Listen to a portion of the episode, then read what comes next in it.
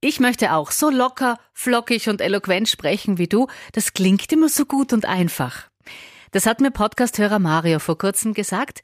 Dankeschön gleich mal für das liebe Kompliment, freut mich. Aber da gibt's einen kleinen Dämpfer von mir, weil so einfach und locker ist es von Anfang an gar nicht. Da steckt schon, ja, bisschen Arbeit dahinter. Aber da kommt auch die gute Nachricht, man kann's lernen. Also legen wir los. Raus mit der Sprache. Dein neuer Podcast von Antenne Steiermark zu Stimme, Sprechen und Kommunikation. Mit Christiane Stöckler.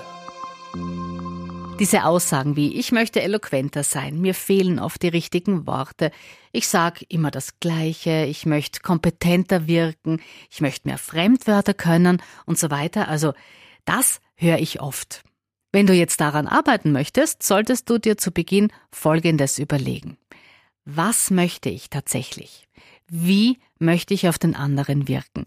Ist es für mich die richtige Methode, kompetent darüber zu kommen, wenn ich jetzt ein paar Fremdwörter mehr benutze?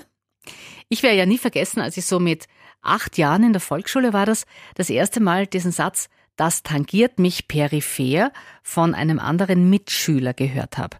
Ich war so beeindruckt, dass ich diese Worte nie mehr vergessen habe. Trotzdem habe ich diesen Satz aber nie verwendet. Ich habe immer gesagt, ist mir egal, das berührt mich nur am Rande, ist mir total wurscht oder sowas ähnliches. Eins möchte ich an dieser Stelle aber schon ganz fett mit vielen Rufzeichen erwähnen. Wortschatz erweitern ist super, ganz, ganz wichtig. Ob es ganz viele Fremdwörter sein müssen, das entscheidest du selber. Das ist wirklich Geschmackssache und man muss sich ja auch überlegen, passt das zu mir, fühle ich mich damit wohl.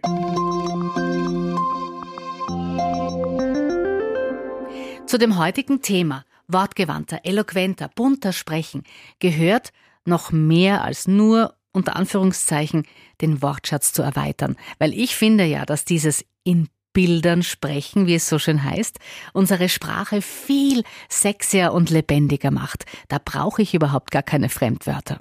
Aber alles der Reihe nach, jetzt starten wir mal mit unserem Wortschatz. Hast du gewusst, dass wir in der deutschen Sprache zwischen 300.000 und 500.000 Wörter haben? Also das schätzt der Duden.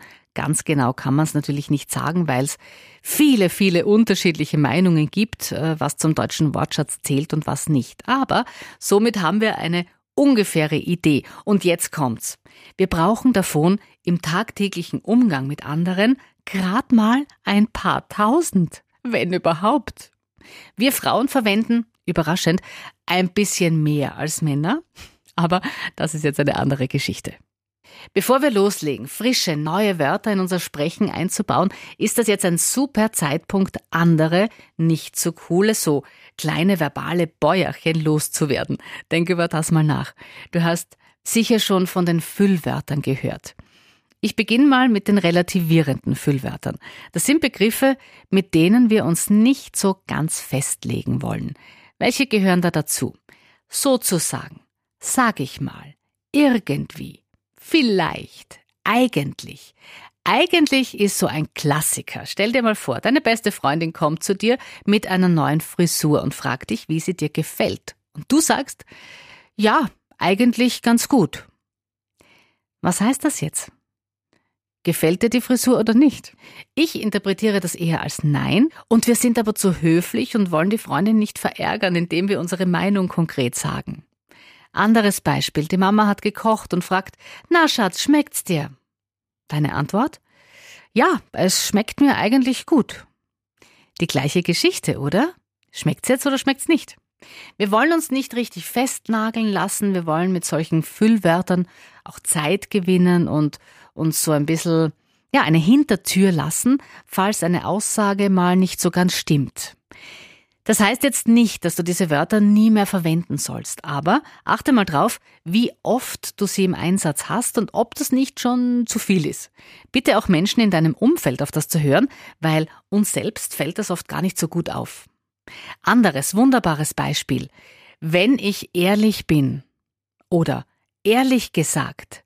Das ist auch so eine Floskel, die mich immer stutzig macht, weil was heißt denn das? Sagt derjenige sonst immer die Unwahrheit? Auch ein echter Weghörer sind viele Ähms. Aber das wissen wir. Also Punkt eins: alten rhetorischen Speck loswerden. Es passt jetzt auch ganz gut zu unserer Strandfigur, die wir jetzt dann brauchen.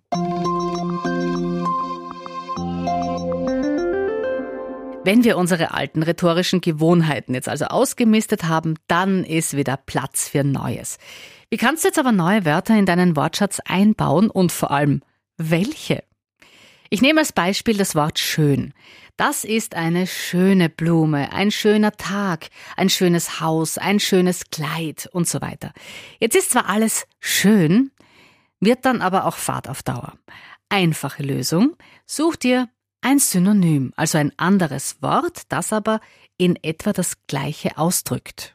Das ist eine prächtige Blume, ein fantastischer Tag, ein beeindruckendes Haus, ein wundervolles Kleid.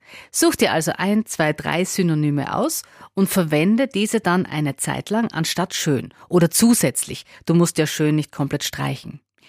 Schreib dir die neuen Wörter, die du verwenden möchtest, am besten auf einen Zettel auf und baue sie dann eben immer und immer wieder in dein Sprechen ein, ganz bewusst.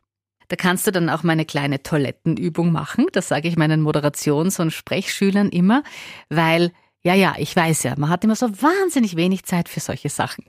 Leg dir also einfach einen Block auf die Toilette, weil da verbringst du ja dann doch ab und zu ein bisschen Zeit und die kannst du dann genau dafür nutzen. Schreib dir ein Wort auf und dann such Synonyme, die du in deinen aktiven Wortschatz einarbeiten möchtest. Viel lesen ist auch ein guter Tipp, um auf neue Wörter aufmerksam zu werden, wenn du in einer Zeitung oder im Gute Nacht Krimi oder im Kochheft oder völlig egal wo ein Wort siehst, das dir gefällt, dann schreib dir das auf einen Zettel und verwende es immer wieder ganz bewusst. Wir verstehen ja viele Begriffe, gebrauchen sie aber selbst nicht. In dem Fall holst du dir dann ein Wort aus dem passiven in den aktiven Wortschatz, also wechselst du aus dem Ich versteh's quasi in den Ich verwende es Zustand.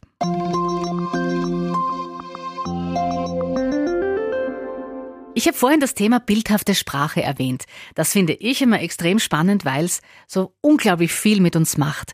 Das ist etwas, mit dem wir Radioleute uns viel beschäftigen, weil es ja unsere Aufgabe ist, unseren Hörern Bilder im Kopf zu erzeugen. Wir haben nur unter Anführungszeichen unsere Stimme und unsere Worte und damit wollen wir den Hörer fesseln.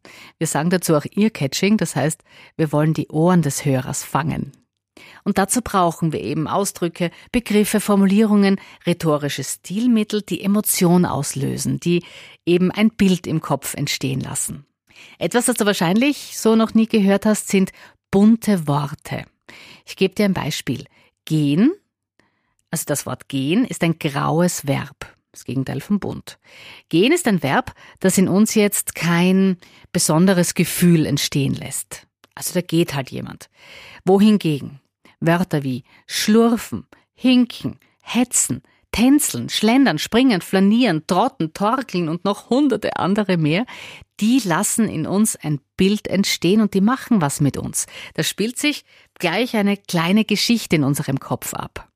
Auch ein gutes Beispiel ist Essen. Ist auch ein graues Wort. Da habe ich keine Vorstellung.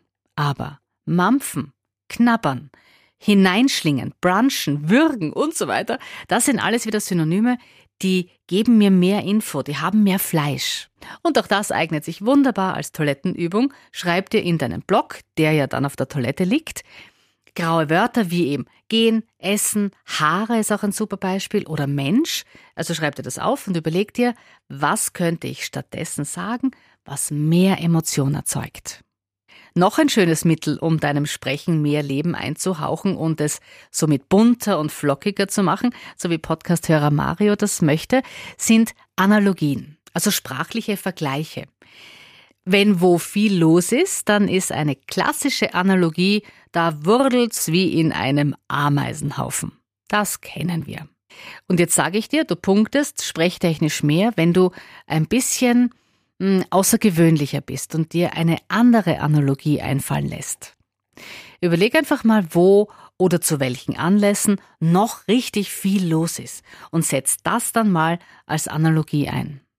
Machen wir es einmal gemeinsam und bleiben eben bei dem Beispiel. Du, da war so viel los wie zu Ostern am Petersplatz in Rom, wenn der Papst seinen Urbi et Orbi Segen vom Balkon ruft. Das ist ein Bild, das kennt auch jeder. Da drängen sich die Menschen auch dicht an dicht, ist aber eben nicht der klassische Ameisenhaufen, den wir ja schon alle kennen. Du kannst auch was Aktuelles hernehmen, die hohen Spritpreise im Moment. Zurück zum Beispiel. Du, da hat so gewuselt vor lauter Menschen, das wäre so, wie wenn du jetzt an der Tankstelle mal auf die Anzeigen schreibst, tanken ist jetzt für eine Stunde gratis. Was glaubst du, was da los wäre? Übertreiben solltest du es mit Analogien oder mit Bildern aber dann nicht, denn der Gesprächspartner ist sonst überfordert. Ein schöner Spruch, den ich meinen Schülern auch immer mitgebe, ist, zeig mir ein Bild, aber führ mich nicht durch eine Galerie. Das heißt, ein Bild ist okay, aber nicht mehr. Zum Schluss habe ich noch eine Inspiration für dich. Vielleicht ist das etwas, das du auch mal ausprobieren möchtest. Wir nehmen an, am kommenden Wochenende ist ein Marathon in der Stadt. Dann kannst du natürlich sagen, hey, am Wochenende findet wieder ein Marathon statt. Aber du könntest auch sagen, puh, am Wochenende ist wieder Schweißfußalarm in der Innenstadt. Ich bin mir sicher, dass du so eher die Aufmerksamkeit deines Gegenübers hast. Und ja, es ist jetzt ein bisschen grauslich, aber der Zuhörer hat mit Sicherheit auch einen leichten Duft in der Nase. Aber du merkst, da passiert was mit einem und genau um das geht's. Das macht unser Sprechen lebendig. Vielleicht hast du jetzt auch Lust auf ein Fußbad bekommen und dabei kannst du dir alles nochmal in Ruhe durch den Kopf gehen lassen. Und du weißt, wenn dir was unklar ist, du Fragen hast, melde dich auf Insta per Mail an christiane.stoeckler.antenne.at oder hinterlass mir auch gern einen Kommentar. Mich interessiert ja, wie hilfreich meine Tipps für dich sind. Und jetzt hab viel Spaß beim Ausprobieren und ich wünsche dir vor allem einen richtig fabelhaften Tag. Raus mit der Sprache. Dein neuer Podcast von Antenne Steiermark zu Stimme, Sprechen und Kommunikation.